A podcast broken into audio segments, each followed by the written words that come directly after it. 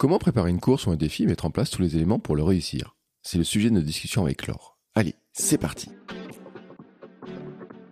Bonjour, bonjour mes champions et mes champions, c'est Bertrand, j'espère que vous allez bien, que vous allez la forme la patate, l'énergie. Bienvenue dans ce nouveau numéro de la Minute Perf. Chaque lundi, je propose désormais un nouveau rendez-vous pour vous aider à progresser et performer. Avec Laure, nous proposons des zooms, des rebonds pour comprendre l'entraînement, les facteurs de performance, le fonctionnement de notre corps et de notre mental. Cela va durer plus d'une minute, mais vous allez apprendre beaucoup, beaucoup de choses pour devenir champion et championne du monde de votre monde. Et le sujet du jour, c'est de savoir comment vous préparer une course, un challenge qui vous fait envie, mais aussi un peu peur, et donc comment le préparer au mieux pour faire votre meilleure performance selon vos propres critères, bien entendu. Car nous avons tous envie de nous challenger sur des courses, des aventures off, des nouveaux sports, des choses que nous n'avons jamais faites avant, des défis que nous voyons passer, voilà, et qui nous font envie pour euh, diverses raisons.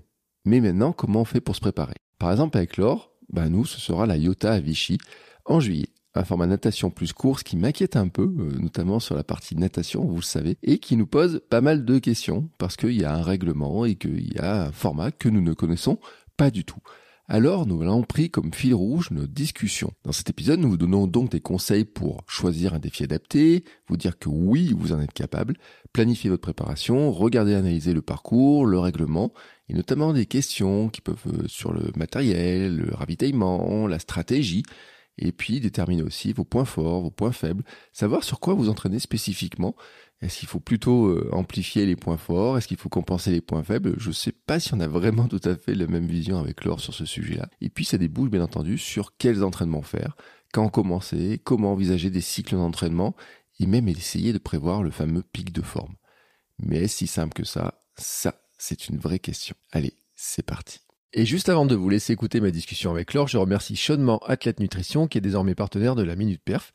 Athlète, A-T-L-E-T, est une marque de nutrition sportive 100% française, 100% biologique, faite par des sportifs pour des sportifs. Athlète a pris des engagements forts pour notre santé afin de nous accompagner au mieux dans notre performance sportive. À titre d'exemple, Athlète a choisi des formulations index glycémique bas ou modéré pour certains produits, afin de lisser les pics de glycémie et éviter les fameux effets yo-yo dont on vous parle si souvent dans les épisodes. Vous trouverez sur le site Athlète Nutrition des produits pour vous accompagner avant, pendant, après l'effort, purée, boissons, barres, gel, moelleux, mais aussi avec Athlète Academy des conseils, des consultations nutrition en ligne et les podcasts Kilomètre 42 by Athlète. Le lien vers le site Athlète est dans la description de cet épisode. Je remercie tout particulièrement Athlète de soutenir la Minute Perf et je vous laisse maintenant écouter ma discussion avec Laure. Allez, c'est parti. Bonjour Laure. Salut Bertrand. Comment vas-tu? Bah écoute, euh, ça va bien, ça va, ça va plutôt bien. Les beaux jours qui reviennent, euh, euh, on se fait des bons entraînements euh, à Vichy dans sous le soleil, donc c'est cool. Qu'est-ce que t'en penses toi? Ouais, j'ai mal aux jambes. Voilà, qu'est-ce que j'en pense? J'ai mal aux jambes. Hier, tu m'as, tu m'as tombé. J'ai pas réussi. J'ai j'ai fini Bon, allez, dans des on- pâquerettes. Partage l'anecdote. Hier, euh, on- donc Bertrand habite maintenant Vichy, donc on a la chance de s'entraîner ensemble. Et puis euh, je dis à Bertrand, on a, on a fait pas mal de kilomètres là depuis le début de la semaine. On s'entraîne bien là tous les deux. On, va croire qu'on va croire qu'on prépare un truc long, tu sais. Et euh, puis je dis à Bertrand, vas-y, on fait un footing récup et tout. Et puis au bout de 30 minutes, Bertrand me dit, écoute, je vais te faire découvrir un truc incroyable. Ah, c'est Bon. pas vrai Ok, c'est moi. Je dis à Bertrand, écoute, je, je sais pas si tu connais le 40-20. Donc le 40-20, c'est 40 secondes de vite, placé, dynamique et 20 secondes de récup. C'est quelque chose que j'utilise beaucoup. euh, euh, bah, c'est quelque chose que vous pouvez utiliser beaucoup dans vos plans d'entraînement, notamment sur de la récupération. En fait, quand on a mal aux jambes, à, à, à vous, t'es d'accord, tu vas valider. Quand on a mal aux jambes, le 40-20, c'est pas mal parce qu'en fait, on, on, on force le corps à sortir d'une motricité dans laquelle il est pas bien, une motricité de footing qui souvent fait mal. Et euh, du coup, en fait, le, le 40-20, c'est pas mal parce que ça remet du dynamisme, ça remet de l'appui, et ça crée surtout de la variabilité de la, de la, de la foulée pour deux raisons. D'une part, parce qu'on va vite sur le 40 et on va pas vite sur le 20. Et ensuite, en général, on essaye de le faire très progressif, comme on l'a fait hier. Mm. C'est vrai, on l'a très fait très progressivement. Et normalement, si ça s'était arrêté là, bon, Bertrand aurait dit, ouais, ta séance est cool et tout. Sauf que j'ai été très joueuse. Il faisait beau et tout. J'étais bien. Et on a dit, on va dire, on finit par 6 fois 30-30 et je crois 8 fois 20-20. Et, euh, et du coup, bah voilà, c'était compliqué. Il faisait beau, il faisait chaud, mais on était trop bien. Ah, Bertrand, vous, on était trop bien. Euh, C'est-à-dire qu'au quatrième 20-20, euh, au quatrième ou au cinquième, je ne sais plus lequel, je me suis demandé euh, comment mes jambes continuaient à avancer et elles n'ont plus avancé d'un coup en fait. Mais il y avait un joli champ de pâquerettes sur le côté et tout. Je me suis allongé. Moi, je dirais qu'à partir du quatrième 30-30, c'était déjà chaud. Hein. À vous, à vous. Oui, bon, c'est vrai. C'était chaud. Mais je me suis accroché. Écoute, hein, euh, il faut, faut, faut, faut ça pour être performant, pour essayer de gagner en performance. bien, exactement. Notamment que... ça va être le sujet du jour en plus. Bah oui, parce que notamment, euh, c'est qu'on a un objectif à préparer et dans lequel on s'est rendu compte ce matin quand même qu'il fallait qu'on galope un peu vite. Hein, euh, parce qu'on dit, ouais, ça passe un peu facile sur certains trucs, etc. Mais il faut galoper un peu vite. Alors, le but du jeu aujourd'hui, de l'épisode, c'est quand même de préparer. Alors, nous, on va parler de notre fil rouge qui va être la participation à la IOTA en juillet. Mais pour euh, tout le monde, l'idée, c'est de parler de comment est-ce qu'on se, on se lance dans une course, un challenge. On veut essayer d'être performant, un défi personnel. On veut avoir la performance par rapport à soi, la meilleure performance qu'on veut faire par rapport à soi. Chacun définira le niveau. Et donc, on se dit, ça me fait un peu peur, mais comment je me prépare au mieux pour arriver justement à cette performance? Comment j'arrive à, me, à, me, à faire ça? Donc, l'idée, en fait, c'est qu'on a fait un petit plan de comment on pouvait... Euh, envisager ça, hein, tout simplement. Et puis on va l'enrichir un petit peu de nos idées euh, de ce qu'on va faire nous sur la IOTA, sachant que au moment de la diffusion de l'épisode, on a grosso modo deux mois et demi de préparation. Hein Est-ce qu'on est large ou pas? Alors déjà c'est plutôt bien. Moi j'aime bien euh, partir sur souvent. alors j'aime bien travailler. Bon quand je travaille avec des gens, j'aime bien travailler sur du long terme parce que comme je le dis toujours, on construit un athlète sur du long terme. Et d'ailleurs on peut le voir à la télé souvent. Hein. Euh, quand on a les juniors ou les cadets, ils ont des corps un peu frêles, euh, euh, pas très très musclés, et puis on voit des corps qui s'étoffent. Un exemple, bon, et alors Nadal, Raphaël Nadal, enfin les tennisman, on voit beaucoup en fait, parce que au final, ils vont faire de la muscu d'année en année, et on, les voit vraiment prendre en masque, en masse musculaire d'année en année. Et c'est assez intéressant de comparer des, des photos d'athlètes au début de leur carrière et en milieu ou fin de carrière, on voit vraiment qu'ils se sont étoffés. Euh, donc moi j'aime bien avoir cette temporalité très longue pour euh, pour travailler, pour vraiment envisager un, développement de ce qu'on appelle les capacités, les, aptitudes musculaires, on appelle ça comme on veut. Je vais pas rentrer dans une dans une approche sémantique, c'est pas l'objet. Euh, mais effectivement, le minimum du minimum, quand on se fixe un objectif, c'est quand même d'avoir, allez, on va dire deux mois, deux mois et demi, trois mois pour préparer un événement. Alors après, bien sûr, ça dépend de l'événement. Hein. Si euh, si vous préparez un Ironman, euh, clairement, c'est pas suffisant. Un Ironman, ça. Alors, on pourrait considérer qu'une année c'est pas mal. Euh, vraiment, on va dire, mais une année en prépa spécifique. Euh, même si vraiment pour moi l'Ironman ou ou des défis même comme des ultra trails. Quand je parle d'ultra trail, je fais vraiment alors il y a 10 ans on disait pas ça, hein, mais là maintenant l'ultra c'est vraiment à partir de 100 km on va dire. Hein. Il y a 10 ans l'ultra, euh, il y a 10-15 ans c'était encore déjà 60-80 bornes, mmh. hein, parce que je me souviens quand on quand on se qualifiait euh, pour l'UTMB, on faisait des trucs et on parlait d'ultra. Euh, bref, donc on va vraiment se dire que la temporalité de deux mois et demi, trois mois, c'est raisonnable pour un défi de qui ne va pas excéder, allez, on va dire, on va prendre 4-5 heures, on va prendre le marathon. Voilà. Euh, et encore, attention, euh, si c'est votre premier marathon, que vous avez débuté la course il n'y a pas très longtemps, que euh, que avez que vous n'avez pas fait que vous avez fait du sport dans votre jeunesse mais que vous avez arrêté bref que vous n'êtes pas quelqu'un d'actif depuis longtemps alors attention clairement deux mois c'est pas suffisant deux mois, deux mois et demi, trois mois, ça va vraiment être ce qu'on va appeler une sorte de mésocycle, c'est-à-dire un cycle intermédiaire entre un macrocycle et un microcycle dans, dans l'entraînement, dans le jargon de l'entraînement. C'est vraiment en fait une temporalité dans laquelle on va se préparer spécifiquement à un objectif. Mais je viens de tout dire, hein, se préparer spécifiquement à un objectif, ça veut bien dire que en amont, on a une préparation générale qui est mmh. suffisante pour nous permettre d'appréhender et d'approcher cet objectif. Donc ça veut dire que notre corps, il est suffisamment solide, il est suffisamment prêt pour encaisser une charge de travail. C'est ça qui est important. Parce qu'en fait, le but de la prépa spécifique, c'est vraiment de, permettre au corps de pouvoir encaisser euh, une contrainte qui va ne, qui ne va cesser d'augmenter jusqu'à alors elle va décliner après, mais qui va ne, qui ne va cesser d'augmenter pendant toute la réalisation du défi. Donc c'est super vraiment important de se dire que un, défi, tu l'as, tu l'as mis, hein, Bertrand, dans, le plan. Choisir un défi adapté, c'est aussi choisir un défi adapté par rapport au temps qu'on se donne, par mm. rapport à la temporalité qu'on se donne. C'est sûr que si vous vous donnez euh, deux mois et demi pour préparer un marathon et que vous n'avez pas couru depuis dix ans, c'est pas la bonne temporalité. Donc, choisir un bon défi, c'est surtout choisir un bon défi par rapport à une temporalité. Moi, je suis convaincue d'une chose, c'est peut-être très utopiste, euh, mais c'est que je pense que le corps a très peu de limites, euh, notre cerveau a très peu de limites. Quand on souhaite quelque chose, euh, en général, on peut l'obtenir. la question, c'est de combien de temps on a besoin pour faire en sorte que cet objectif que je me fixe pour moi, il soit réalisable et il ne me mène pas à la catastrophe. Quand je dis la catastrophe, c'est ça peut être la blessure, hein, ça peut être très catastrophique la blessure. Euh, alors on va, on peut faire un clin d'œil aussi, mais on peut aussi, euh, tu vas comprendre l'histoire du clin d'œil, mais euh, on peut aussi se dire qu'on se blesse par euh, inadvertance, par euh, manque de lucidité. Mmh.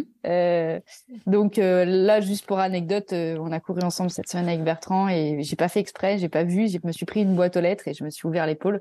Rien de grave, mais mais voilà, donc je pense que typiquement, j'étais fatiguée. Alors moi, j'étais fatiguée pour d'autres raisons que la charge d'entraînement, plutôt la charge de travail. Euh, mais clairement, je pense que j'avais, j'avais, euh, j'étais moins lucide dans l'action. Euh, et, et, du coup, je, je me suis blessée euh, plutôt par. Ça aurait pu être bien plus grave. Euh, je, voilà. Donc, une nouvelle fois, le, problème d'un défi qui est non adapté, c'est non adapté par rapport à une temporalité qu'on se donne et par rapport à un niveau de ressources à un moment donné. Mais je crois vraiment que si on, se donne suffisamment, qui est très progressive, on peut vraiment arriver, euh, pas à faire presque tous les défis, hein, euh, mais je crois que quand on en a envie, on y arrive finalement. Voilà, c'est un peu le message que j'ai envie de faire passer et je me dis que voilà, j'ai envie d'être optimiste et de, laisser cet espoir en fait en chacun de nous qu'on a les moyens, on a les moyens d'agir sur nous et on a les moyens de, de, se changer. Donc le premier point, choisir un défi adapté, bah c'est vraiment ça. C'est vraiment se dire, euh, est-ce que là j'ai suffisamment de temps par rapport à mon bagage? Et là, clairement, parfois on n'a pas les réponses par nous-mêmes, et je pense que c'est important d'aller prendre des avis, des conseils euh, auprès de personnes qui savent, auprès de personnes qui ont l'habitude, euh, soit des personnes qui ont l'habitude d'encadrer, des personnes qui ont l'habitude d'entraîner. Alors, Bon, faut aussi faire attention parce que le problème du monde fédéral, c'est que très souvent les entraîneurs dans le monde fédéral, ils ont une vision et je le vois de plus en plus moi avec les personnes que j'encadre, euh, ils ont une vision très euh, euh, très, un très unique, c'est pas très beau, mais ils ont une vision un peu fermée, un peu euh, sur leur discipline. Mm. Et en fait, c'est souvent des gens qui font des plans d'entraînement pour des athlètes, euh, pour des groupes, on va dire des groupes de niveau, mais on n'est pas dans l'individualisation. On va pas aller chercher à, à, tenir compte de la spécificité de la personne. Et je pense que c'est un vrai risque de blessure et un vrai risque euh, de, pour le coup, de d'échec dans mm. son défi. donc choisir un défi adapté, c'est aussi choisir un défi où on va se donner toutes les chances de réussir dès le début. Parce qu'en fait, si au départ l'objectif il est bancal, euh, bah, il y a de grandes chances qu'on échoue. Et une nouvelle fois, c'est pas tant la nature du défi. Euh, je vais reprendre mon exemple, hein, qui est finalement euh, parfois les parfois les exemples personnels illustrent bien les choses. Je dis pas que c'est la généralité, mais moi je me suis lancée dans la prépa d'un marathon à l'automne.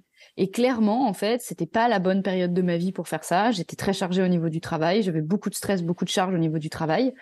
Et je crois que j'ai pas réussi à encaisser la charge euh, physiologique et biomécanique de l'effort, et donc je me suis blessée à cause de ça.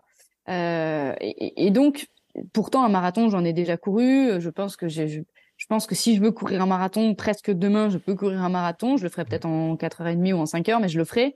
Euh, donc c'est pas une histoire de courir un marathon ou pas, mais c'est vraiment dans quelles conditions je veux le faire et à quel moment de ma vie je me situe et quelles sont les contraintes et les forces, enfin quelles sont mes contraintes et quelles sont mes forces malgré tout qui pèsent sur moi à un moment donné. Donc nous, avec Bertrand, on a choisi, euh, enfin on a on, a la chance là de pouvoir euh, vivre le Yota XPS. Donc on va vous mmh. expliquer ce que c'est.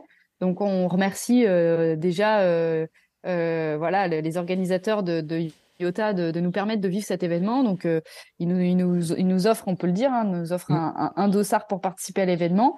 donc, bah, moi, forcément, alors on, on, va en discuter chacun de nous, mais moi, forcément, c'est quelque chose qui est, qui est vraiment euh, très symbolique pour moi, parce qu'au départ, je suis une nageuse euh, depuis toute petite, donc forcément, je suis, je suis un peu plutôt un poisson.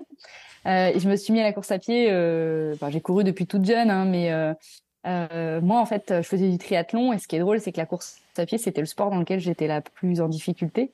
Et finalement, c'est le sport que j'ai le plus travaillé. Et aujourd'hui, je, je, pense que ça reste mon, sport faible dans les trois. Et donc, forcément bah c'est sûr que voilà les, les Aquaman euh, ou euh, les, les swimrun ou ce genre de trucs bah moi j'adore parce que forcément la natte c'est vraiment mon point fort donc là euh, faire le yota bah pour moi c'est vraiment un beau challenge et puis en plus bah à Vichy euh, dans notre ville donc voilà il y a quand même beaucoup de choses qui font que bah c'est c'est très sympa c'est nos terrains d'entraînement. Euh, donc nous, on s'est fixé ce défi avec Bertrand. Alors Bertrand, il en a d'autres. Hein. Bertrand, il... Bertrand, Bertrand, il est trop puissant. Il va faire, il va faire son son son, son gravelman.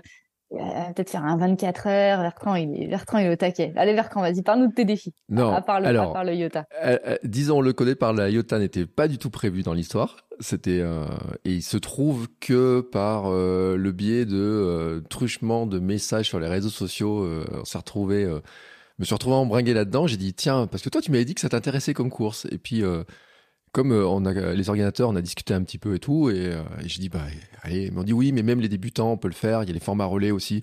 Bon, il y a, y a, plein de formats et je dis bon allez, on, va tenter l'expérience, sachant que j'avais fait un swimrun avec l'ami Hermano. Euh, je m'étais dit bon, la natation, ça se travaille. Voilà. Bon, c'était pas, pas simple comme ça, mais ça se travaille. Après, c'est vrai que moi, mon objectif là déjà, c'est que dans euh, ben, le 13 mai, j'ai le Half Gravelman Auvergne, donc 120 km vélo. Donc là, c'est placé comme ça, et qu'après, il y a le Paris Deauville en vélo qui est 350 km début septembre, et que il se trouve aussi, c'est vrai, il faut le dire, le fameux 24 heures de, Rennes que j'ai fait l'an dernier, et ben, il devait pas être organisé, il est organisé, donc 30 septembre, 1er octobre. Donc ça commence à se rajouter un peu dans l'histoire. Et puis j'avais dit quelque part, il y a, il y a quelques temps, j'ai dit, oui, mais il y a le marathon de Nevers qui, qui, a, l'air sympa. J'avais l'organisateur et tout. Alors là, ça va être, euh... je pense que ça va être compliqué hein, de faire le 24 heures, le marathon de Nevers. Euh... Il y a un mois et demi entre les deux. Il y a, il y a, il y a... ouais, remarque, ouais. ça peut être pas mal en prépa générale. Hein. Ouais. ouais. ça peut être pas mal. Ça peut se défendre. Ça, ça peut se défendre. Stratégiquement, ça peut, ça peut se, négocier. se défendre. Ça peut se négocier. Euh, de euh, Vichy-Nevers, c'est pas très loin en distance. Euh, en, ça fait partie des, des oui, marathons oui. qui sont pas très loin. Mm. Ça peut se négocier. Euh, je, je, me rappelle la récupération du 24 heures l'an dernier avait été quand même très euh, très bonne chez moi en tout cas. Euh, ouais, c'était la question que j'avais pas osé poser en direct là, mais ouais, ok. Non non, mmh. j'avais bah. couru 15 jours après, je courais un trail, donc et j'avais ah, fait un, un, pas mauvais temps sur mon trail. Bon, pas aussi bon qu'après que le suivant, mais j'avais fait deux courses en 15 jours et trois semaines après, donc j'avais réussi à enchaîner. Parce que finalement, la fatigue du 24 heures, j'ai trouvé était plus faible paradoxalement que la fatigue de certaines courses que j'ai fait plus courtes à l'époque. Ok, bah c'est bien, c'est intéressant. Alors.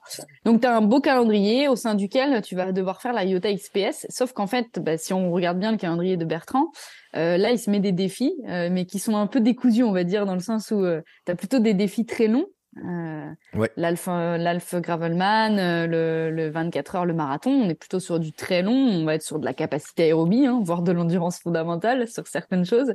Et là, le Yota XP, donc on va préciser les règles, les règles du jeu parce que c'est une course qui est toute nouvelle. Mm. Euh, donc en fait, euh, c'est une course dans laquelle on va, on va alterner des manches. Donc en fait, en gros, euh, c'est un peu comme euh, une éliminatoire. Quand on était petit et qu'on faisait des tournantes en, en, tennis de table ou un truc comme ça, c'est on, on, se fait, on peut potentiellement se faire éliminer sur une manche. Donc les règles, elles sont simples. Euh, on a les manches, c'est toujours la même chose. C'est il faut faire 500 mètres de natation et, et 4 km euh, en courant, sachant qu'il y a la transition à prendre en compte entre les deux, donc c'est pas négligeable. Euh, on a des départs qui sont toutes les 40 minutes. Ça, c'est fixe. Donc, mmh. toutes les 40 minutes, il y a un départ. En natation, on parle souvent de départ, donc départ à minute, ça veut dire on fait un départ toutes les minutes. Sauf que ce qui change, c'est exactement comme en natation, euh, c'est le temps de le temps d'effort, c'est-à-dire on va nous imposer un temps d'effort au sein de ces 40 minutes. Euh, donc pour la première manche, on a 40 minutes pour faire euh, le total. Donc euh, voilà. Ensuite la deuxième, on a 5 minutes de moins, donc on a 35 minutes. Ensuite la troisième manche, on a 30 minutes. Et la quatrième manche, on a 25 minutes. Et dans cette quatrième manche, en fait, c'est la qualificative pour la finale. Mm. Donc c'est assez intéressant finalement. Donc on voit que ça diminue de 5 minutes à chaque fois, ce qui est beaucoup, hein, ce qui est pas du tout rien. Euh, non seulement ça diminue de 5 minutes, mais en plus les kilomètres s'accumulent dans les pattes mm. euh, euh, et dans les bras. Donc du coup, voilà, il y a un conflit à trouver. Donc c'est un défi qui est intéressant parce qu'il y a une vraie, pour le coup, on n'est pas du tout sur un effort pur. moi, je trouve, on est sur des vrais, des vrais aspects stratégiques. alors on va dire un peu comme des courses sur marathon par exemple, euh, où euh, l'aspect stratégique est assez important, moi je trouve. Hein, euh, si on fait des bons choix de nutrition, d'allure, de, matériaux, de tissus, de, de vêtements, de ce genre de choses, on peut vite euh, passer un bon marathon ou un très mauvais marathon. Donc, euh, je trouve ça intéressant la IOTA dans le sens où euh, il y a un aspect stratégique, il y a un aspect réflexif. clairement, le mec qui part à balle sur la première manche, il a rien capté quoi. Donc, l'idée c'est vraiment de faire ça à l'échauffement quoi. Sauf s'il a peur de pas finir quoi. Enfin, sauf s'il a peur de pas finir la natation, tu vois. Ça dépend des ressources de chacun. Qui part ça de dépend des quoi. ressources. Ça dépend des ressources de chacun. Je parle pour moi, en fait. hein. Non, mais la première, tu vas la passer tranquille. Attends, 40 minutes, euh, 40 minutes pour faire quatre bornes. Euh, Ça oui. fait presque. Ok, allez, admettons, euh, si tu passes 10 minutes dans l'eau, il te reste 30 minutes pour faire quatre bornes. Oui, ça passe. Même en marchant, tu les fais. Bon. Et, et donc, euh, donc voilà. Donc, je pense que la, la première, elle est vraiment euh, de, de, de faire ça euh, à l'échauffement. Donc, nous, c'est le défi qu'on s'est, c'est le défi qu'on s'est fixé. Et donc, on va vous expliquer un petit peu comment on va se préparer à ce défi. Euh, et dans le même temps qu'on va vous expliquer comment on s'est préparé, comme le disait Bertrand, bah, on va vous donner des conseils un petit peu généraux. Donc nous, ben, on finalement, on n'est pas le bon exemple. Hein. Euh, on a on a dit euh, depuis tout à l'heure qu'il fallait choisir un défi qui était adapté et tout. Nous, c'est venu un peu un défi plaisir. Mm. Euh, bon, après, on a réfléchi, c'est-à-dire on s'est dit, ok, est-ce que ce défi plaisir, il est adapté par rapport à nos contraintes? Oui, il tombe pendant les vacances. Donc moi, je sais que bah, clairement l'été, je m'entraîne beaucoup plus. Euh, cet été, on se fera des sessions au nage dans l'Allier. Il faudra se faire de- des enchaînements et tout. Hein. De toute façon, c'est Bertrand là, il est pas au courant encore, mais moi j'ai déjà le planning dans la tête. euh, et le pauvre, il là, il repense à la séance d'hier soir. euh, il se dit, je vais mourir. Quelle idée j'ai eu de m'embarquer avec elle. Euh, et, et du coup, voilà. Donc euh, nous, ça colle par rapport à, ça peut coller. Euh, quoi qu'il arrive, l'avantage de ce genre de défi, c'est que bah ça passe euh, ou ça passe pas. Finalement, c'est Mm. des manches, donc euh, voilà, ça c'est pas forcément très violent pour l'organisme. Euh, c'est pas comme partir faire un, un trail ou un, un raid très Mm. long euh, dans lequel il y a vraiment du risque et de l'incertitude. Euh, moi, j'ai vécu hein, sur des raids de deux jours où là vraiment euh, on s'engage quoi. Il faut arriver prêt quoi. Donc du coup, nous on a choisi ce défi-là. Comment on va se préparer? Bah déjà. La question, c'est est-ce que est-ce qu'on est capable, est-ce qu'on n'est pas capable, et comment on peut le savoir? Donc ça, on a dit bah, première première chose, c'est ne pas hésiter à prendre Donc on a expliqué que euh, les entraîneurs fédéraux, enfin j'ai rien contre les entraîneurs fédéraux, il y a de très bons entraîneurs fédéraux. La plupart du temps, ce sont des personnes qui sont focus sur euh, euh, des aspects physiologiques et qui ne tiennent pas compte de la totalité, voilà, de ce que j'expliquais, de la vie d'athlète, du mindset de l'athlète. Donc moi, je trouve que pour avoir un bon avis, c'est d'aller voir plein de gens différents. Euh, d'aller voir euh, voilà un, un entraîneur, euh, même un coach de salle, de nous poser des questions à nous, de, de Mm. vous renseigner, de lire des livres et de se dire ok. Et en fait, la question c'est concrètement de combien de temps j'ai besoin pour y arriver. Et peut-être que l'idée c'est simplement de pas forcément faire la session qui arrive, mais la session d'après. Euh, ça c'est la, la- donc par exemple nous si on avait considéré que la Iota XP c'était pas pour nous cette année, on aurait peut-être fait celle de l'année d'après par exemple, c'était possible. Euh, donc euh, voilà, ça c'est la, première chose. Ensuite, euh, concrète, la, deuxième chose, enfin moi je dis toujours et ça c'est très bien parce qu'on est d'accord avec Bertrand, c'est ce qu'il il nous, a préparé dans notre petit script de l'épisode. Ça va être de regarder et d'analyser le règlement. Bah, ça c'est la base en fait. Moi c'est ce que je dis toujours, on commence pas un jeu de société sans lire les règles du jeu. Euh, et ben on se lance pas dans une course sans avoir lu les, les règles en fait. Pourquoi? Parce que euh, bah, clairement, euh, c'est grâce aux règles qu'on sait ce que l'on peut faire et ce qu'on ne peut pas faire, Mm. ou éventuellement les choses sur lesquelles on peut négocier, euh, euh, tergiverser, etc. Donc nous, on a posé les règles de l'IOTA. Voilà, on a dit qu'il y avait des manches, qu'elles se succédaient. Euh, d'autres d'autres règles sont intéressantes. Euh, la combi sera obligatoire en dessous de 16 degrés, autorisée de 16 à 24 et demi, et interdite au-dessus de 24 et demi. Donc là, on est comme en triathlon, hein, on est sur les mêmes règlements. Euh, autre chose, les lunettes, les pull boys, les plaquettes sont autorisées. Donc ça, c'est pas un détail. Mm. Euh, donc là, on peut peut-être détailler un petit peu. Euh, bon, les lunettes, on va pas, on va pas, on va pas détailler. Et alors pour le coup, je pense que les lunettes dans l'allier, euh, ça va pas servir à grand chose parce qu'on va rien voir. Mais bon, c'est pas grave. Ça fait toujours moins mal aux yeux d'avoir Ouais, euh, ça. au contact des yeux. Euh, mais clairement, bon, l'allier n'est pas très clair. Euh, Bon, on verra bien. Euh, ouais, on a vu un gros poisson l'autre jour là, qui était pêché. Tiens, t'imagines Mm. Au Bon, moins un bref. requin. ouais. Ouais, c'était un requin.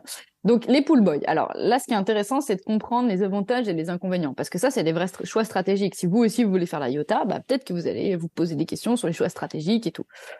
Alors le pool boy, il a quel avantage? Le pool boy, c'est c'est c'est un moyen d'augmenter la, la flottabilité euh, du nageur, dans le sens où on va élever son centre de gravité. On va venir euh, mettre une, masse peu dense qui, flotte à la surface au niveau de là où le corps coule, parce qu'en fait, euh, le corps du nageur, en fait, il est décomposé en deux parties euh, très marquées. Le haut du corps, qui est une masse qui est très peu dense parce qu'elle est majoritairement composée de la cage thoracique.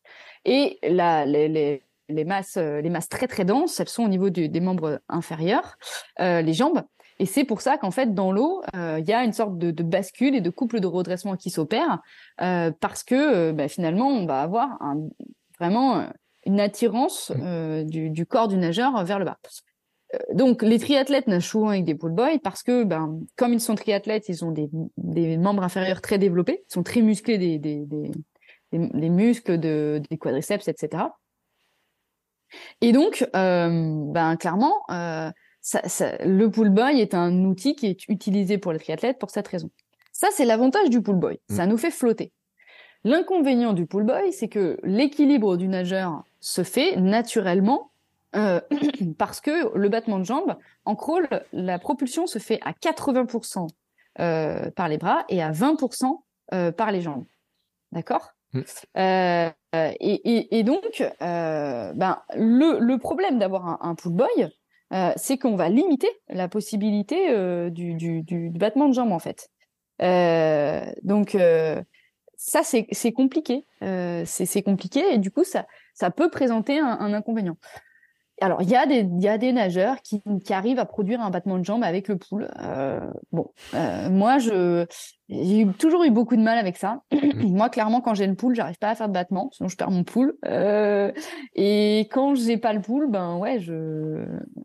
Mais tu sais que ça euh, me. Stratégiquement, c'était des questions qu'on s'était posées sur. Euh, pour ceux qui font du swimrun, parce que dans le swimrun, on nage avec les baskets, puisqu'on enchaîne euh, oui. le trail et tout. Et euh, avec Armand, on avait posé des questions, j'ai fait des recherches, j'ai eu des invités. C'est là aussi. Et puis, on aura un invité, deux invités dans, dans Kilomètre 42, où on va parler justement de, de préparation, trier, etc. De, de, du format de l'an dernier aussi, de quelqu'un qui a participé au format de l'an dernier, qui était format plus long, euh, qui est le, format XP, mais pas Elite, mais le XP, hein, euh, qui, a des temps plus qui le même temps, mais des temps de course plus longs. Et, euh, et, en fait, en discutant un peu avec les gens, l'histoire du, du pool boy, mais c'est vrai que c'est pareil pour tous les équipements, quelles que soient les courses et les défis, il y a, toujours cette stratégie de dire est-ce que je le prends, je le prends pas, qu'est-ce que je fais, qu'est-ce que je fais pas, quoi. Et moi, je me rappelle que le pool boy pour le swimrun, il y avait la question de dire alors il faudrait le prendre, mais il faudrait l'attacher à la jambe parce que euh, il peut, on peut le perdre dans l'eau. comment ça va se passer Comment tu cours avec Comment tu l'attaches Tu vois toutes ces conséquences qu'il y avait dedans. Mais d'un autre côté, pour moi, qui est pas une flottaison énormissime de mes jambes. J'avais tendance à dire que mes jambes, quand je bats, j'ai plutôt une tendance à reculer. Pour moi, tu vois, c'est un élément qui finalement me dit, quand j'ai vu ça, j'ai dit, ah, mais c'est cool. Parce que moi, avec le pull boy, je suis vachement à l'aise. Et puis, j'arrive même après à battre des pieds un peu, tu vois, des fois. Donc, je me dis, pour moi, c'est un élément qui est intéressant. Mais je pense que c'est vrai que quand on regarde des points techniques comme ça dans les règlements, et c'est valable sur les trails, c'est valable sur plein de choses. Hein. Euh, je pense à ceux qui sont en train de courir le marathon des sables. Dans le règlement, il y a des trucs qui disent faut avoir ça, faire ça, il faut prendre ça, etc. Il y a des calculs qui doivent se faire. Chacun doit faire ses calculs. C'est pour ça que c'est important de regarder le règlement. Bon, sur la natation, moi, le pull boy, je t'avoue que pour moi, ça me semblait quand même une bonne idée. Et pour moi, je suis bien content de l'avoir. Même si je me demande, tu vois, je me dis, mais j'ai le droit de l'attacher. Euh, Est-ce que je vais ressortir mes petites ficelles pour l'attacher à la jambe Comment je vais placer Qu'est-ce qui va se passer si je glisse, tu vois, et tout. Euh, voilà ça pose plein de questions, mais ça veut dire qu'il faut s'entraîner dessus aussi pour, euh, pour pouvoir le prendre, quoi. Ouais, ouais. Bon, voilà. Le, le pull boy, euh, vraiment, je, pour moi, c'est quand même un mystère. Mm. Ça reste un mystère parce que, euh, voilà, pour moi, le pull boy, euh, je pense que, alors, je pense que c'est intéressant pour les gens qui effectivement sont moins performants en crawl pour les gens qui ont du, des difficultés à construire le battement de jambes. Euh, donc, je pense qu'effectivement, c'est euh, c'est un, un, outil qui peut être favorable euh, pour le maintien d'un équilibre. Après, je pense que le, le enfin, un, un, des autres problèmes du pull boy, c'est qu'il faut quand même envisager le fait qu'il y a 20% de propulsion qui se fait par les jambes en crawl. Ouais. Donc ça veut dire que qui dit pull boy dit se priver quelque sorte de 20% de propulsion par les jambes. Euh, je rentre pas dans le détail biomécanique hein, de l'ensemble des forces et de pourquoi on se propulse par les jambes, euh, mais euh, ça veut dire que du coup on doit compenser par les bras. Donc c'est aussi sans doute pour ça qu'ils autorisent les plaquettes. Pourquoi les plaquettes euh, sont intéressantes pour le nageur? Euh, La natation, ce qui fait notre vitesse de nage, c'est euh, l'amplitude multipliée par la fréquence. Or il a été démontré que pour euh, augmenter significativement dans le temps sa vitesse de déplacement, il faut travailler sur ce qu'on appelle l'amplitude. La fréquence est ce que l'on appelle une adaptation spontanée à l'augmentation de, la vitesse de, déplacement. Si je le dis autrement, la, fréquence, l'augmentation de la fréquence, c'est le moyen de, mettre de la vitesse à un moment donné, mais tout autant qu'on peut bien sûr travailler sur sa fréquence, mais on va surtout travailler sur son amplitude de nage. Or, il y a un auteur hein, qui s'appelle Didier Cholet en 2000 qui, a, qui a dit, ben voilà, l'amplitude, c'est les facteurs spatiaux de la, de la nage et la fréquence, c'est les facteurs temporels de la nage. Et il a trouvé un truc qui est top, il a dit, ben, on va essayer de caractériser tous les facteurs spatiaux et tous les facteurs temporels. Et donc, notamment, dans les facteurs spatiaux, c'est important de les connaître parce que c'est ça qui nous permet d'augmenter notre amplitude de nage. Dans les facteurs spatiaux, il y a par exemple la profondeur des appuis, parce qu'on sait que 60 cm à la surface de l'eau, les masses d'eau sont plus inertes. Or, une masse d'eau qui est plus inerte, ben, ça va créer plus d'appui, et donc ça va nous permettre de mieux nous propulser. Euh, donc, euh, par exemple, voilà, profondeur des appuis, c'est un, c'est un facteur spatial de la performance. Il va falloir aller chercher des appuis qui sont profonds. C'est d'ailleurs pour cette raison qu'en crawl, on va utiliser le roulis on entend souvent parler du roulis du nageur avec l'épaule qui s'enfonce. Mhm. En fait, l'épaule qui s'enfonce, elle s'enfonce pas juste pour faire plaisir, elle s'enfonce justement pour aller chercher des masses d'eau très profondes sous l'eau et pour prendre, créer un appui plus solide et, plus résistant. Euh, autre chose euh, que l'on peut avoir dans les facteurs spatiaux, on a ce qu'on appelle la longueur du trajet moteur. Alors ça, c'est le défaut un peu majeur de, la plupart des gens. La longueur du trajet moteur, c'est l'endroit où la main rentre dans l'eau et l'endroit où la main sort de l'eau. Mm. Et donc, en fait, dans l'absolu, bah, il faut que le, trajet moteur soit le plus grand possible.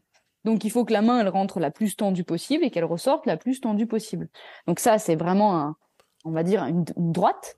Euh, mais on peut augmenter encore plus ce, trajet avec ce qu'on appelle un, phénomène de Godille ou de, de, on va dessiner un S sous l'eau si je dessine un S, je parcours plus de distance que si je vais tout droit.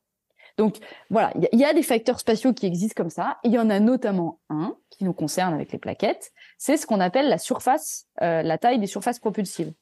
Donc la taille des surfaces propulsives, le problème c'est que euh, moi je m'appelle Laure Candy, j'ai la main de Laure Candy, et toi tu t'appelles Bertrand, tu as la main de Bertrand, euh, et Florent Manodou, bah, tu mets sa main, il a la main qui fait quatre fois la tienne. En plus il a des grands bras lui, hein. il a tout grand lui. Alors j'allais y venir. En natation, l'appui c'est pas uniquement la main, en fait l'appui en natation, c'est la main plus le poignet quasiment jusqu'au coude. Parce qu'en fait, la prise d'appui, elle va vraiment venir jusqu'au coude. Euh, on va venir chercher l'appui dans l'eau. Et donc, en fait, c'est notamment pour ça que parfois, on va nager avec des, des, il y a des, y a un petit outil qui permet de, de rigidifier en fait mmh. la main, euh, l'articulation du poignet. Et, et donc euh, voilà, donc la, la taille des, des, la taille des surfaces propulsives, on va pas pouvoir beaucoup jouer dessus.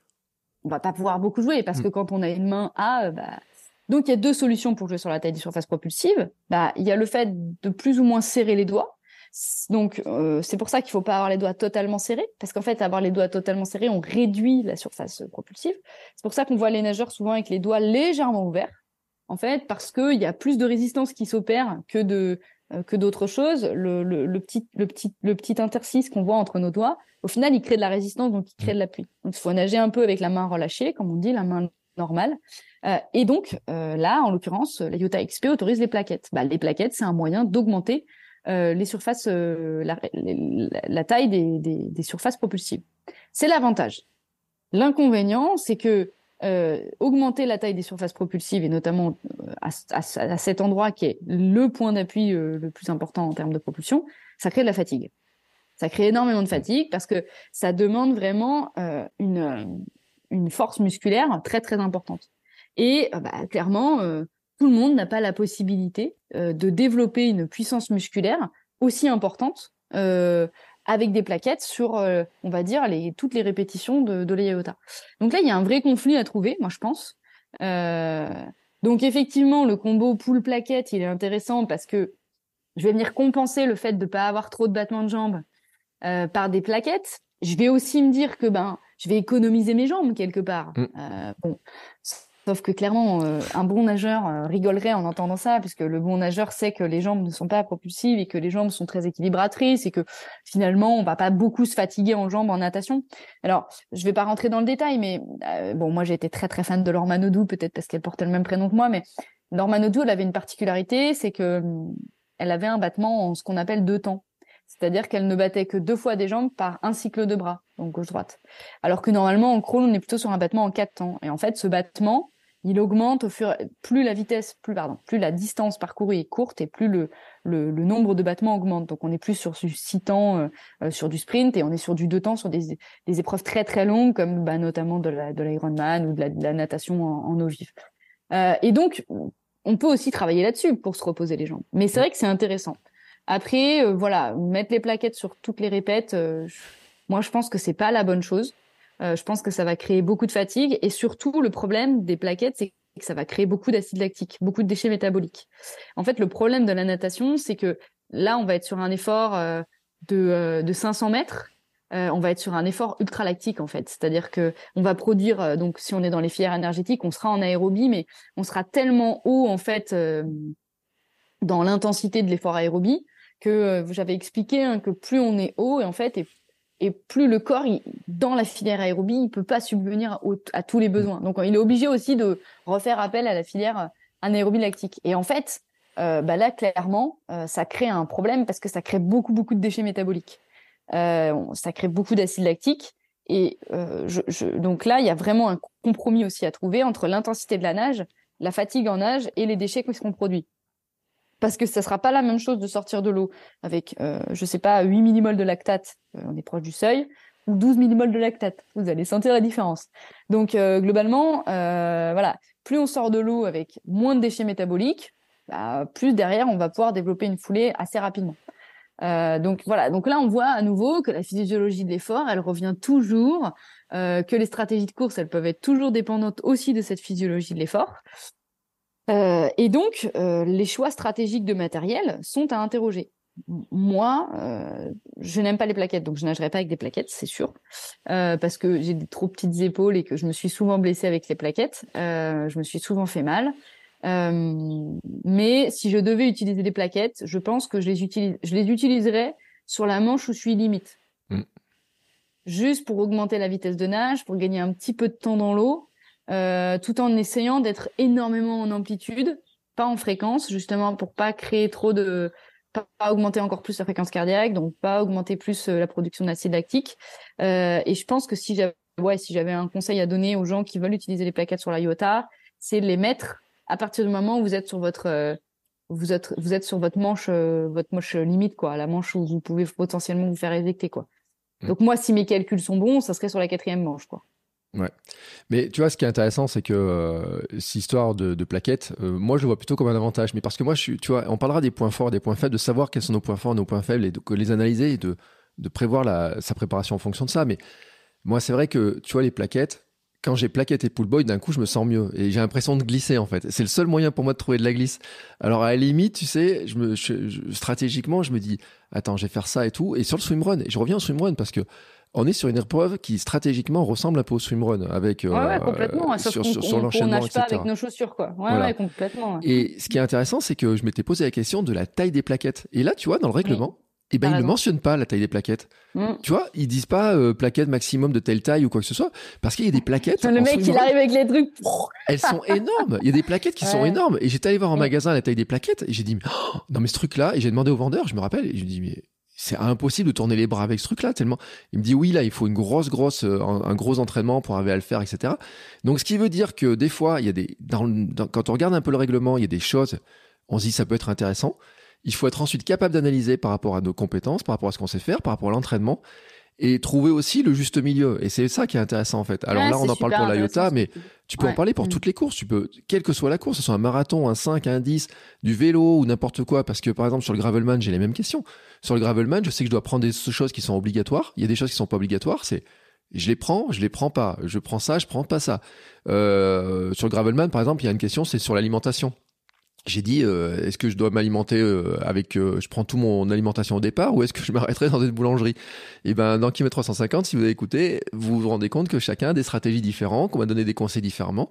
Et c'est là où le règlement il faut bien l'analyser pour voir de quoi on a le droit et tout qu'est-ce qu'on peut faire et comment ça date nos stratégies et donc notre préparation parce que cette histoire de plaquette ou de pull boy pour moi en tout cas bon toi t'es une nageuse mais pour moi ça change ma préparation de me dire bah si je dois si et même pour toi d'ailleurs hein, pour nager s'il fait nager avec des plaquettes il y a un moment donné il faut s'entraîner à nager avec les plaquettes pour justement euh, limiter ces problèmes de fatigue de mais moi je pense que je vais m'entraîner avec. J'y réfléchi parce que je sais que c'est trop un moyen d'augmenter ma performance. Mm. et je sais que il faut juste que je m'entraîne avec et il faut juste que j'habitue mon corps à nager avec des plaquettes voilà c'est tout mais on peut pas se pour le coup on c'est comme si sur un marathon on te proposait d'avoir un, un, un tapis en fait de faire le marathon sur tapis roulant c'est un peu ça. Mm. Et que tu, tu, tu, dis, ah non, moi, je veux pas le tapis roulant. Bah, si, tu vas le prendre quand même, le tapis roulant. Donc, moi, je sais que, enfin, le tapis roulant est pas forcément. Non, tu sais, ce qu'il y a, c'est l'histoire des carbones, en fait. C'est on donne deux paires de chaussures. Tu cours avec des carbones ou pas des carbones? Ah, pour ah, moi, non, c'est le même choix. non, Pour le même, c'est le même non, choix. c'est plus. C'est plus. C'est plus. C'est la, la- la- la plaquette va apporter plus sur la performance qu'une paire de carbone va apporter sur un marathon. Parce qu'en fait, ben, ouais, enfin, la natation, c'est quand même un sport dans lequel euh, on est en viscosité, masquima- en viscosité maximale. C'est dur à dire ça. On est vraiment dans un milieu ultra visqueux. Et en Mm. fait, on est vraiment dans un milieu où on va vraiment tout, euh, euh, tout repose sur la question de- d'une tension à trouver entre augmenter des résistances propulsives et diminuer des résistances à l'avancement. Et en fait, le seul moyen de se propulser, c'est de créer des résistances. Donc, c'est de créer de l'appui. Or là, euh, bah, clairement, euh, créer de l'appui, euh, comment on crée de l'appui? Bah, On crée de l'appui avec ce que j'ai expliqué, les facteurs spatiaux de la, de la performance, Mm. de la- de, de l'amplitude. Et donc, bah, la surface des les surfaces propulsives, elles sont déterminantes. C'est extrêmement important, la taille des surfaces propulsives. Et donc, finalement, ce que je, ce que je veux expliquer, c'est que euh, le, la plaque de carbone, elle, elle va simplement renvoyer de l'énergie que tu crées. Mais si Mm. derrière, t'as pas trop d'énergie, bah, elle va moins te renvoyer, tu vois. Alors qu'en natte, euh, t'as la, voilà, avec les plaquettes, t'augmentes considérablement ta, ta, ta, ta propulsion. Mais c'est pour ça que le, tapis roulant, c'était vraiment une idée dans le sens où ça, te- propulse vraiment vers l'avant. Mais il n'y a pas de, il a pas d'effet négatif au tapis roulant. Le problème des plaquettes, c'est ce que j'expliquais, c'est que non seulement à, long terme, sur l'entraînement, on peut vite se blesser. Ça, c'est une certitude. On peut se blesser à l'entraînement. Mais aussi, euh, le problème, c'est que dans la course, on prend vraiment le risque de, de créer tellement d'acide lactique, de se mettre dans un état d'acidose musculaire qui est tel que derrière, en fait, euh, ben, l'acidose dans le corps, il est total. Alors, il sera majoritairement au niveau des bras, hein, quand même. Il faut Mm. quand même euh, pas bien se le cacher. Mais, euh, mais malgré tout, l'acidose ne, ne pourra partir euh, qu'au bout de, de plusieurs euh, minutes d'effort. Donc, ça veut dire que les tout premières minutes de la course à pied, euh, on est sous cette acidose. Donc, il il faut bien cogiter ce truc-là. Il faut trouver un bon compromis. C'est ce que j'explique. Et je pense que tu as donné un point très intéressant, Bertrand. C'est, je pense qu'il faut pas exclure les plaquettes, tout comme il faut pas se dire je vais les prendre à, à- à tout temps. Mais c'est à quel moment je les prends et surtout quelle est la taille des plaquettes que je prends et comment je me suis entraînée avec ces plaquettes aussi. Mm. C'est-à-dire euh, concrètement euh, qu'est-ce qu'elles m'apportent, euh, voilà. Donc donc voilà. Voilà, donc, donc ça c'est ça c'est assez intéressant. Ensuite, il y a la question des ravitaillements qui me semble intéressante, Mm. quel que soit le défi qu'on se quel que soit le défi qu'on se fixe, la question c'est quels sont les ravitaillements qu'on va anticiper. Alors là, il y a autant de stratégies de ravitaillement qu'il n'y a de coureurs et qu'il n'y a de a défis. Donc là, on est sur quelque chose de, compliqué euh, pour donner des généralités. Euh, le seul truc qu'on peut dire dans cet épisode, c'est quel que soit le défi, tout de suite, il faut réfléchir à sa nutrition pendant l'effort, pendant l'entraînement, mais aussi pendant la compète. Euh, on on a déjà parlé, hein, ne jamais tester des produits euh, le jour de la compète, ne jamais tester un petit déj le matin de la compète. Tout est routinisé, tout est ok, euh, tout est stabilisé. Vous savez que tout ce que vous faites, vous, vous le savez. Donc ça, c'est, le seul conseil entre guillemets euh, général qu'on peut donner. Maintenant, euh, on peut reprendre, on peut reprendre l'ex- l'exemple de la IOTA. Effectivement, on se rapproche d'un swimrun. Comment on s'alimente? Mais c'est compliqué en fait parce que déjà, on passe d'un équilibre vertical à un équilibre horizontal et on n'arrête pas de, le- de le casser. Donc première chose. Deuxième chose, on sait qu'à l'effort, l'afflux de sang, euh, il va, va majoritairement vers les muscles. Euh, et en course à pied, en plus, il y a les chocs, etc. Donc, dans l'eau, on peut pas manger, on peut pas boire. Donc, s'alimenter, c'est super compliqué. Euh, autre chose, on a des temps de récupération qui sont quand même euh, plus ou moins conséquents. Mm. Euh, voilà, on peut aller sur des temps de récupération euh, de plusieurs minutes. euh, voilà, donc comment on gère ça? Est-ce qu'on s'alimente pendant les temps de récup? Est-ce qu'on s'alimente pendant l'effort? Bah ça, c'est des vraies, c'est des vraies stratégies. Et tu vois, là, j'ai pas forcément. Alors, j'ai quelques idées d'em- d'emblée, mais pas forcément les réponses. Et là, je pense que vraiment, c'est un truc à tester. Euh, c'est un Mm. truc qu'il va falloir justement qu'on qu'on teste aussi. Euh, clairement, je pense que le conseil que je vais donner tout de suite, qui, est- qui me paraît évident, c'est euh, on s'alimente pas sur les premiers kilomètres de la, de la course à pied parce que bah, il y a la transition. Euh, et donc, en fait, euh, il y a ce mécanisme un peu de dette d'O2 qui va se mettre en place parce que très souvent, on part plus vite. Parce qu'en fait, c'est une histoire de d'anticipation coïncidence de l'œil. En fait, c'est que en natation, on va très, on va pas vite du tout. On voilà, et on va sortir de l'eau en fait, et nos, nos repères vont être complètement perturbés. Mm. Et en fait, très souvent, c'est comme la, la transition vélo course à pied en triathlon. On a tendance à partir beaucoup plus vite Mm. Euh, parce qu'on sort du vélo, on a l'habitude de la vitesse dans l'œil, et donc on va aller très vite. Là, je pense qu'il y a vraiment aussi cet effet où on passe d'un milieu visqueux à un milieu où il n'y a plus de, plus de résistance, donc on va on va partir beaucoup plus beaucoup trop vite par rapport à ce que ce qu'on doit faire. Donc s'alimenter sur un sur un moment où en fait on va demander au corps d'aller puiser, c'est compliqué. Euh, donc voilà, moi je verrais vraiment les, les choses comme ça. Je, je dirais que je pense qu'il faut s'alimenter. Moi je m'alimente. Je pense que si je m'alimente, ça sera pas en solide, euh, ça sera que en liquide ou en gel. Euh, et je pense que ça sera pendant les phases de récupération pour euh, que ça soit totalement mieux digéré par le corps et euh, peut-être plutôt sur la fin de la récupération quand le corps aura remis de l'afflux sanguin dans, dans les viscères. Mais mm. à, à, creuser, ça peut être intéressant. Faudrait, faudrait vraiment. Mm. Vraiment voir ce qu'on peut faire avec ça. D'autant qu'il y a un élément qui a, qui a précisé, c'est que ce sera le 22 juillet. Donc le 22 juillet, il peut faire très, très, très, très, très chaud. c'est un peu ceux qui ont fait l'Ironman, ceux mm. qui ont déjà vu l'Ironman de Vichy, euh, qui est lui en fin août, savent qu'il peut y faire très chaud. Euh, alors surtout le départ homme, euh, c'est l'après-midi. Euh, vous les femmes, vous allez courir plus tôt. Euh, donc la, la, variation de température, elle est quand même, euh, il peut faire 40 degrés, hein, disait l'Antoinette hein, sur la course. Hein. si ça se met à taper un peu, un peu fort au soleil et tout. Donc l'hydratation, on rappelle quand même que c'est un gros facteur de perte de performance très rapidement dès qu'on est hydraté. Donc ça veut dire que là, il y a une stratégie. Et euh, tu vois, j'ai mis un point sur, euh, on analyse un peu le parcours. Alors sur la Iota, le parcours, c'est, euh, ça nage, il y a un point de transition en cours, donc il n'y a pas vraiment de parcours. Mais ceux qui font du trail, c'est une vraie question qui, ou, ou, de l'endurance longue, etc. Il y a, sur les marathons, on a souvent ces questions de dire, est-ce que je dois boire à tous les ravitaillements? Est-ce que je dois manger à tous les ravitaillements? Est-ce que je vais trouver de l'eau? Est-ce que je m'arrête au ravitaillement? Est-ce que je prends mon eau? Est-ce que je prends pas mon eau, etc on en revient à ça en fait, à ces stratégies-là, de dire bah ça dépend aussi du parcours. Par exemple sur du trail, l'autre jour j'ai eu des questions en disant bah euh, un trail, il faut analyser le parcours, savoir si ça monte, si ça descend, à quel moment on peut manger, à quel moment il faut être, euh, on peut mettre du gaz ou pas, euh, à quel moment on va accélérer, est-ce qu'on va marcher par moment, est-ce qu'on va manger pendant qu'on marche, par exemple, il y a des, histoires comme ça. Là sur la Iota, il y a un truc qui est particulier, c'est qu'au fur et à mesure qu'on passe des tours, il y a plus de temps de repos. Donc on peut se dire qu'on a plus de temps finalement pour euh, pour euh, pour. Il y a plus de temps obligatoire, mais ça ne veut pas dire que tu vas pas le prendre de la même manière. Ouais, c'est. Il faut voir comment tu l'occupes.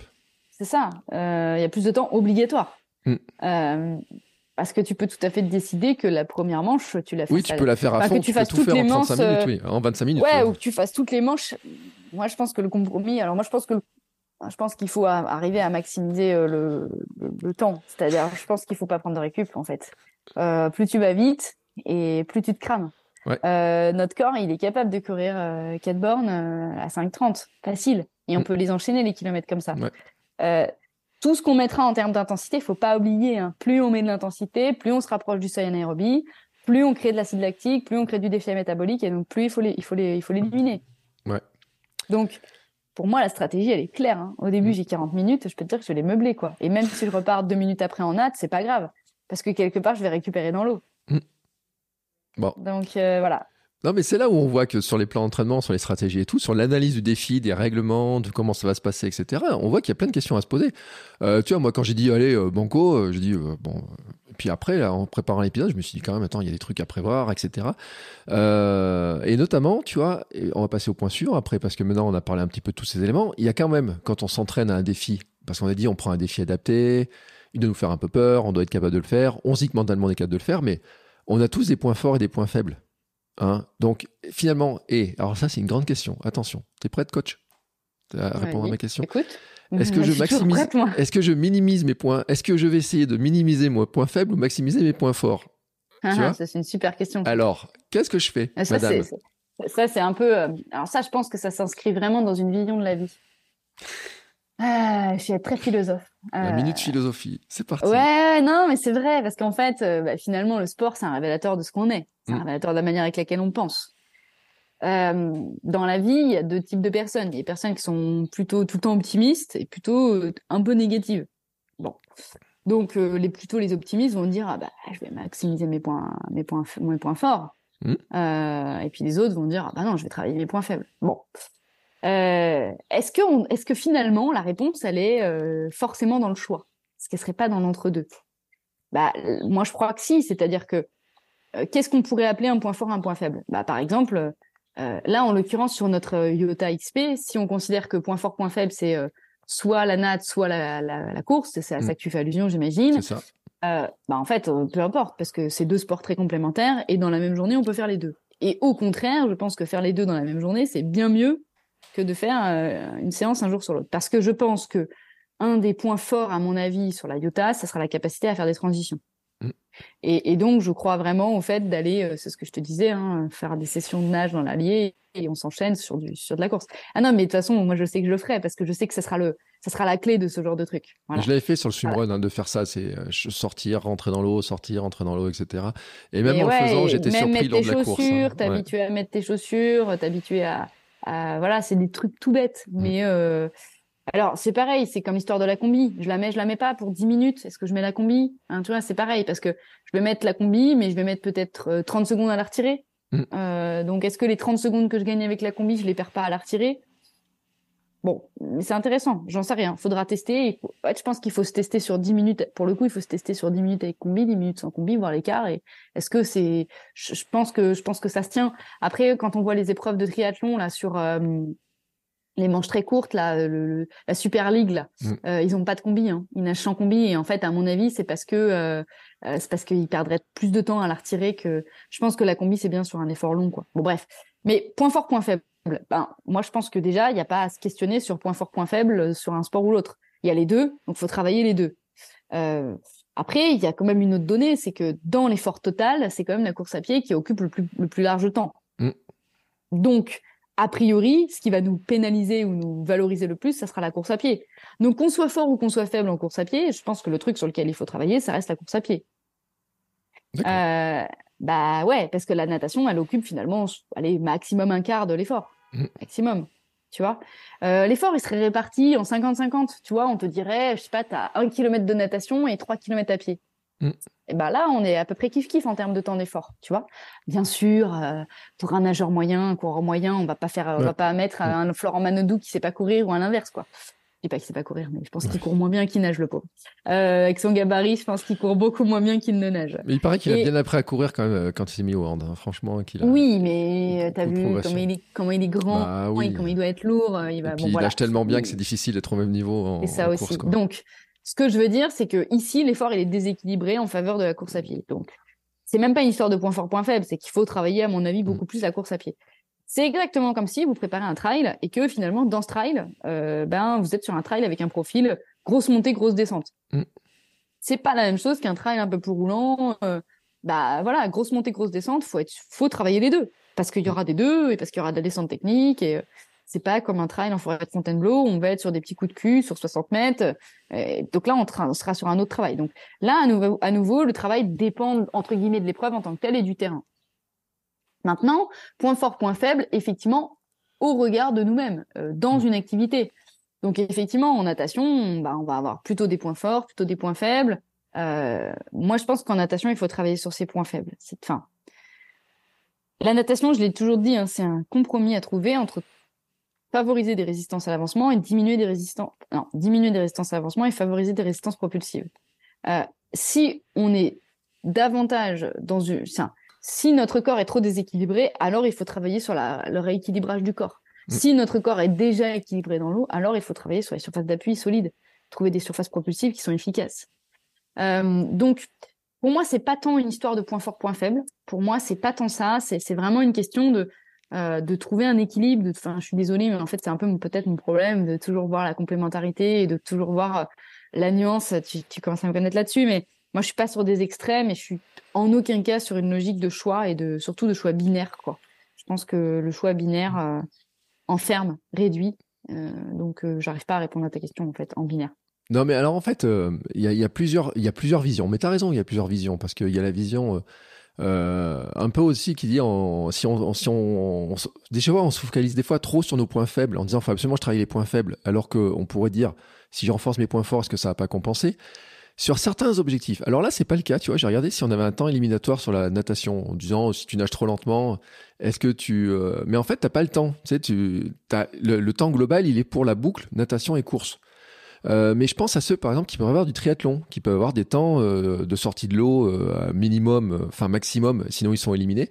J'ai vu le cas, un invité, tu vois, on a parlé du Norseman par exemple, mais on peut parler de l'Ironman, on peut parler de plein de courses, de plein de triathlons, Où là, tout d'un coup, tu sais, tu te dis, est-ce que je passe dans le temps, en fait? Tu vois, est-ce que mon point faible me permet de passer dans le temps? Je l'ai eu sur le trail aussi. Sur le trail, tu te dis, euh, tiens, tu dois passer la barrière horaire euh, de 12 km en temps de temps. Est-ce que je cours assez vite sur la partie qui va être technique, sur la partie roulante, ou tu vois, etc. C'est des questions qui se posent aussi, qu'on peut avoir, et où dans ce cas-là, finalement, la question comment je le, gère stratégiquement va aussi dire, bah, tiens, euh, comment je fais pour passer le, cap? Là, le cap, on l'a pas sur la natation, tu vois, parce que je me disais à la limite, si je nage plus lentement que j'ai prévu, en accélérant la course, je dois pouvoir rattraper, à condition quand même que je sois capable de, courir euh, à la vitesse qui me permette de rattraper, en voyant le petit euh, truc, le temps là qui s'affiche en disant, il vous reste plus que 10 secondes pour arriver, quoi. C'est non, non, mais j'ai compris, mais voilà. Bon, après, euh, de toute façon, il faut bosser, quoi. Faut bosser. De toute façon, il faut s'entraîner. Non, mais ce qui est bien, c'est de les repérer et de se dire, attends, pour passer le cap de tel truc, pour passer telle course, quel que soit mon objectif, il faut que j'arrive à passer le, cap. Et maintenant qu'on a analysé tout ça, ben, finalement, c'est quand comment, comment on s'entraîne? On commence quand euh, il y a des trucs? Enfin, après. Euh... Ouais, ça, c'est vraiment une question compliquée, en fait. C'est vraiment une question compliquée parce que c'est ce que j'expliquais au début, c'est que bah, déjà, ça dépend de la nature du défi. Mmh. Alors, moi, je peux donner euh, des petits tips de ce qu'on va faire, hein, mais euh, la nature du défi, je l'ai dit en, début, hein, c'est vraiment, on est dans une prépa spécifique. Donc, qui dit prépa spécifique, elle est spécifique à un défi particulier. Donc, mmh. euh, pour le coup, autant sur une prépa générale, on peut donner des grands principes d'entraînement de prépa générale, mais autant sur une prépa spécifique, bah, elle est spécifique au défi. Donc, elle est dépendante de la filière majoritaire, elle est dépendante de la nature de l'effort, elle est dépendante de l'intensité de l'effort, du temps d'effort. Donc, elle est dépendante de, de tout, tout l'objectif. Donc, impossible de répondre à cette question d'un point de vue général. Nous, sur la IOTA, on est sur un effort qui est majoritairement aérobie, euh, qui, en fait, qui est, c'est un peu de l'intermittent. Mm. C'est-à-dire que euh, c'est un effort dans lequel on va combiner deux activités euh, très complémentaires, une qui va majoritairement euh, faire euh, appel à la chaîne postérieure et l'autre à la chaîne supérieure. Euh, donc il y a clairement une logique un peu de, récupération entre les deux. Hein. Euh, et, donc on est sur un effort qui est à haute, intensité, hein, aérobie. On se rapproche euh, vraiment, on se rapproche pas mal de la VMA. Je pense qu'on va être sur des allures à 90% de, de VMA en course. donc voilà. Donc après, c'est sûr que il faudra se préparer sur le type de séance qu'on a fait hier, Bertrand, et qui t'ont mis un petit peu en dur. Merci. C'est, merci, ça me rassure beaucoup. Non, il va, on va, on va être sur, on va être sur des efforts, on va être sur des efforts de haute intensité, on va être sur des efforts, on va essayer de déplacer la VMA, bien sûr. Donc, on va mhm. faire beaucoup de, de PMA. Hein. La puissance maximale aérobie, l'avantage de la puissance maximale aérobie, c'est qu'on court au-delà de notre VMA. Pourquoi? Parce qu'on est sur l'intermittent, donc on a la possibilité de récupérer. Donc, on va faire pas mal de ça. Après, euh, euh, je pense que ça peut être intéressant aussi de faire des blocs d'allure euh, pour créer de la fatigue et susciter un peu la fatigue de l'effort. Donc, mmh. euh, moi, tu vois, je pense qu'on fera des, on fera des entraînements dans lesquels on fera peut-être deux ou trois bornes à l'allure de la première, de la première manche estimée, deux ou trois bornes ensuite à l'allure de la deuxième manche estimée. tu vois, on pourra faire ce genre de choses. peut-être avec simplement entre les deux des pompes, du gainage, un truc qui va faire travailler le haut du corps, qui sera pas forcément dans l'eau, tu vois. Euh, ouais, non, là, Bertrand, il est en train de se prendre la tête entre les mains. Il est en train de se dire Bon, là, j'ai vraiment pas euh, choisi le bon défi. Laure, elle va m'assassiner. Euh, voilà, je pense que pour la recomposition corporelle, ça peut être un, un très bon défi. Ce que je suis en train de me dire. Euh, parce que ça va vraiment muscler tout le corps. Tu mm. vois, et... J'ai raté mon, mes muscles. À mes gros bras musclés dont on parlait tout à l'heure.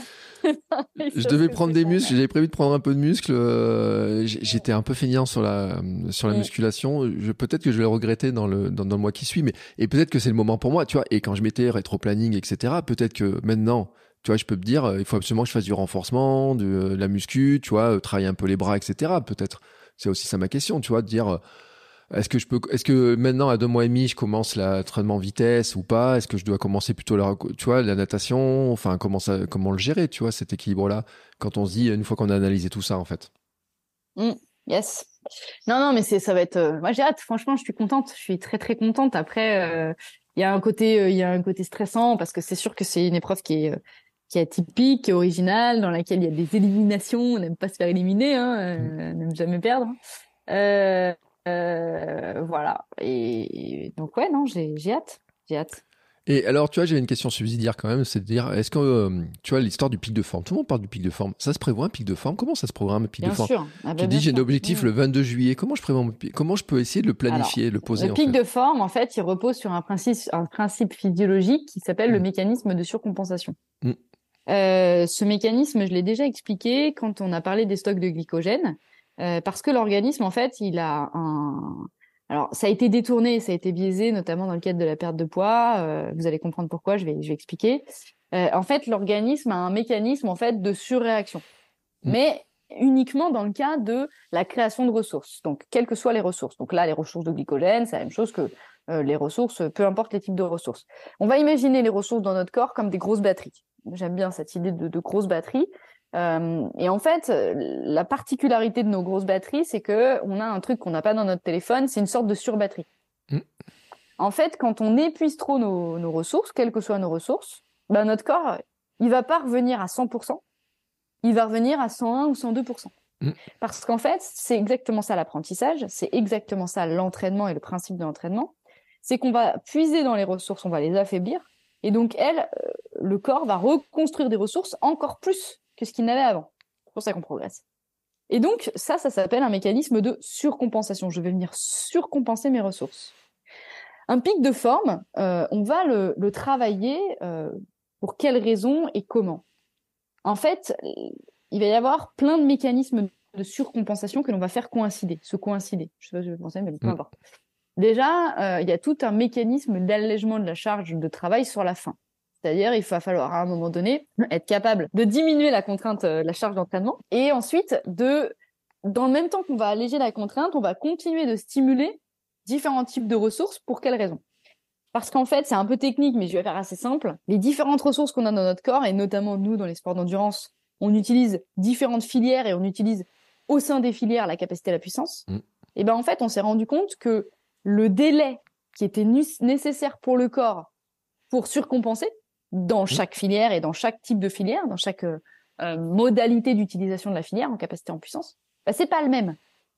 Et en, en fait, on s'est rendu compte bah, que du coup, on est capable, comme un gros chef d'orchestre, de bien orchestrer tout ça pour faire en sorte que toutes les ressources, elles surcompensent le même jour. Mm. Et donc, créer un pic de forme, c'est un double mécanisme.